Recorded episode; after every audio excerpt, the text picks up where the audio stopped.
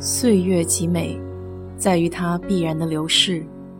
春花、秋月、夏日、冬雪，你若盛开，清风自来。我是 DJ 水色淡子，在这里给你分享美国的文化生活。最近两天的头条新闻里，满屏都是关于2020秋季留学生政策的变化。这里挑选了一些相关信息给需要的朋友。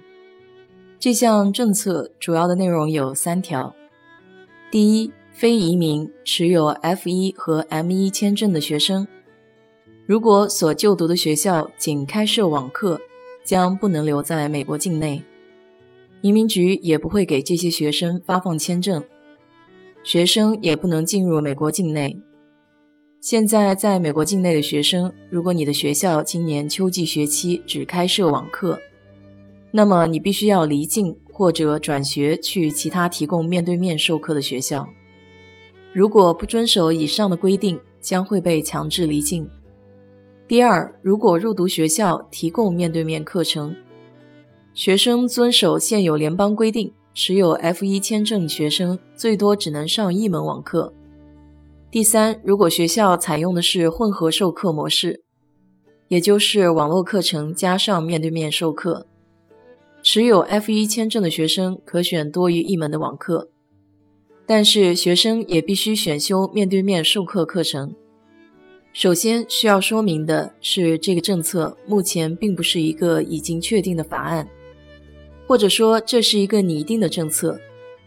接下来各个相关利益方。会再进行一轮博弈，所以具体的细节或是整个政策都有可能会改变。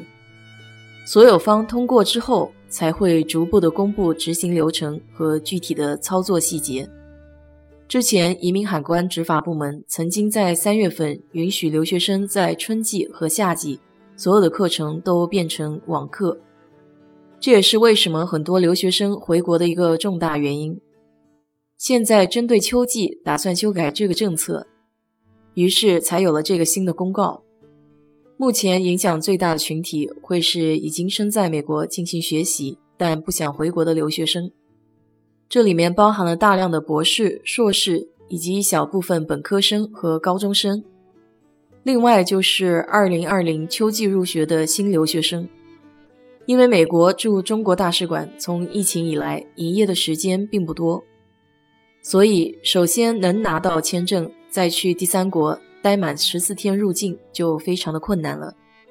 如果人在美国，学校选择全部网课，即将面临的最大两个问题是回国机票和滞留产生的身份问题。如果人在中国，参加的大学是部分面对面授课，那么将不得不返美，否则将无法维持合法的学生身份。很多刚刚回国的学生现在已经不得不开始考虑返回美国，问题就在于如何能够返美。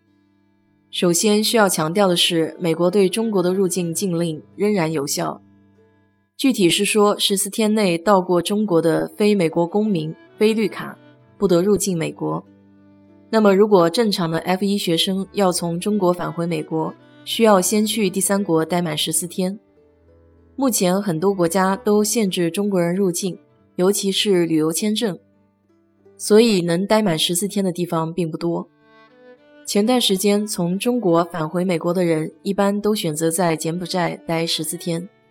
但如果接下来留学生扎堆回美，柬埔寨的机票、酒店还是否够用，就会是个问题。此外，如果 F1 签证过期需要重新签证的话，现在中国预约签证也十分困难，因为美国各领事馆都还没有开，即便是开了也很难预约到。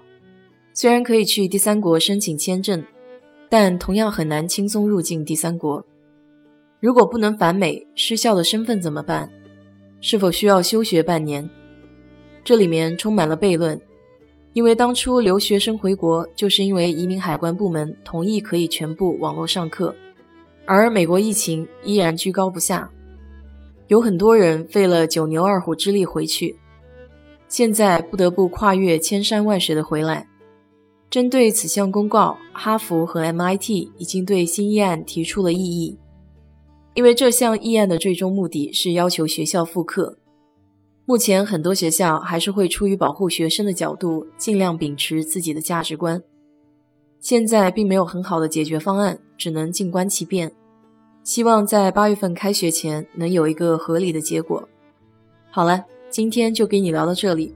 如果你对这期节目感兴趣的话，欢迎在评论区留言，谢谢。